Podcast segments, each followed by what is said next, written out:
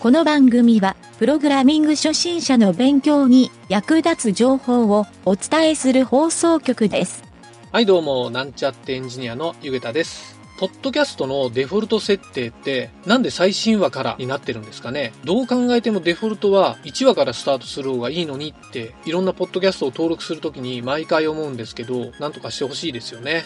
それでは、なんちゃってラジオ始まるよ。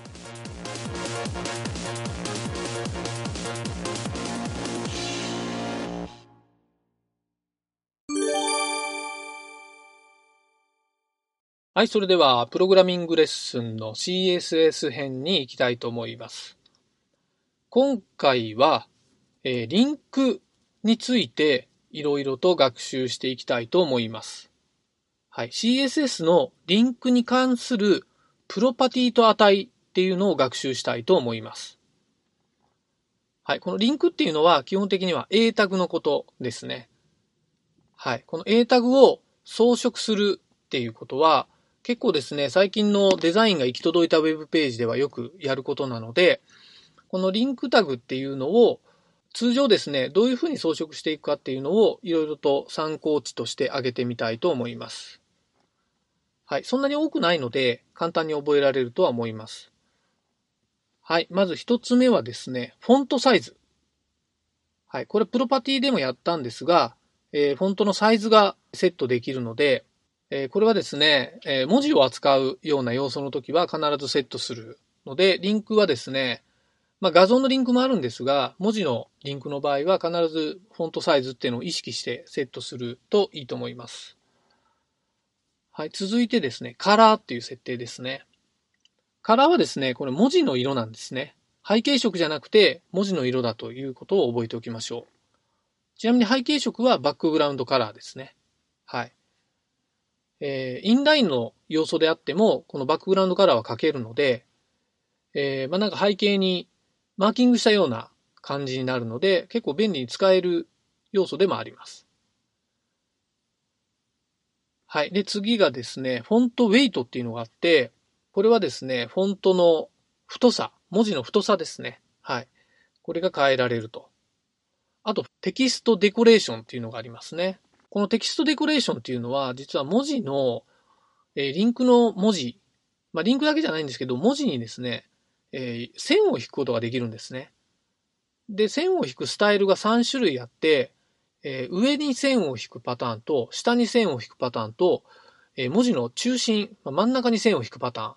まあ、打ち消し線みたいなイメージになるんですけど、そのスタイルと、えーあと色ですね。色変更もここでできます。線が引かれる線の色ですね。はい。えー、あとですね、基本的にはですね、リンクタグに文字を書くと、えーアンダーラインが引かれるんですけど、このアンダーラインを消したい場合は、このテキストデコレーションを、えー、なんていう、none。はい。これにすると、下線が、下に引かれる線がなくなります。はい。最近はですね、あまり下に線を引くことがないページが多いので、この設定は覚えておくといいかもしれません。はい。あとですね、このテキストデコレーションのスタイルもですね、えーソリッド、ダブル、ダッシュド、ドッテド、あとウェイビーっていう、まあ、この5種類がメインであるんですけど、えーまあ、実線とか、えー二重線とか、えーダッシュドなんで破線、あとドット線、あと波線ですね、ウェイビーは。はい。こういった種類の線も引けるので、ちょっとですね、インパクトをつけたいときなど使うと便利かもしれません。はい。ただですね、このテキストデコレーションで線を引くっていうよりはですね、A タグ自体にですね、えーディスプレイをブロック要素にして、またはインラインブロックの要素にして、えーボーダープロパティで線を引いてしまうっていうのも、えー同じような効果が出せるので悪くないと思います。ただ、ボーダーの方では、打ち消し線みたいな効果は、ちょっと工夫しないと出せないので、このテキストデコレーションでやった方が便利っていう場合もあるので、えーこの辺はですね、書き慣れてもらった方がいいと思います。はい。あとですね、リンク要素に、えーマウスカーソルが乗った時に、実は通常だとですね、えーいろいろなカーソルが表示されているんですが、ブラウザによってまた違うんですけど、通常パソコンで見たときに指のマークになってると思うんですよ。まあ、URL とかのリンクになってるときに、その上にカーソルを持っていくと、指のマークになってるんですけど、これをですね、他のアイコンに変えるっていうこともできます。はい。これは別にリンクじゃなくてもできるんですけど、カーソルっていうプロパティがあって、えー、そこのプロパティのですね、中に書けるものが結構たくさんあるんですね。HTML5 になってから。それを覚えておくと結構便利なので、今回は6個ほど紹介しておきたいと思います。はい。このカーソルのですね、値の部分ですね。はい。一つ目がですね、ポインター。これはですね、先ほど言ったリンクの指アイコンになる、えー、書き方ですね。で、二つ目はですね、ムーブ。これは十字アイコンが出るようになります。はい、上下左右の矢印みたいなアイコンになるので、何か移動させるような要素を作るときに便利に使えます。はい。で、三つ目はですね、テキスト。これはですね、入力フォームなどでテキストを入れるときに、えー、ちょっと縦長の棒みたいなアイコンに変わるんですね、カーソルが。気をつけてみるとよくわかるんですけど、はい。それの表示ができます。4つ目がですね、ウェイト。これ結構面白いんですけど、ぐるぐる回るアイコンが表示されるんですね。また、ブラウザーによっても結構、その、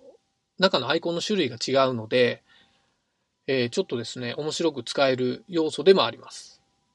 はい。で、5つ目はヘルプですね。これはですね、クエスチョンマークが出てくれるので、何かヘルプとかのリンクに使えると思います。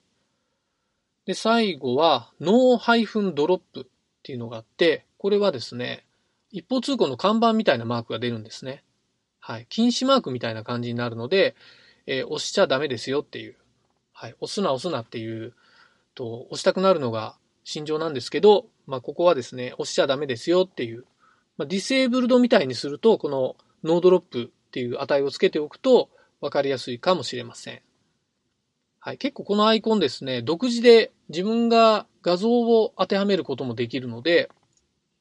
いろいろリファレンスサイトなどで調べて、えー、面白いページを作ることもできると思います。はい。ちょっと余談なんですけど、えー、入力カーソル、先ほどアイコンであったんですけど、入力カーソルのことをですね、えー、まあ、プログラミングというか、え、用語でですね、キャレットっていうふうに言うので、入力カーソルじゃなくて、キャレットっていうふうに覚えておくと、プログラミングをするときに結構便利になるかもしれません。はい、そんな感じでですね、今日は、えー、リンク系のいろいろなプロパティと値っていうのを学習してみました。ちょっとですね、もっと深掘りしてもいいところもあるんですが、今回は以上になります。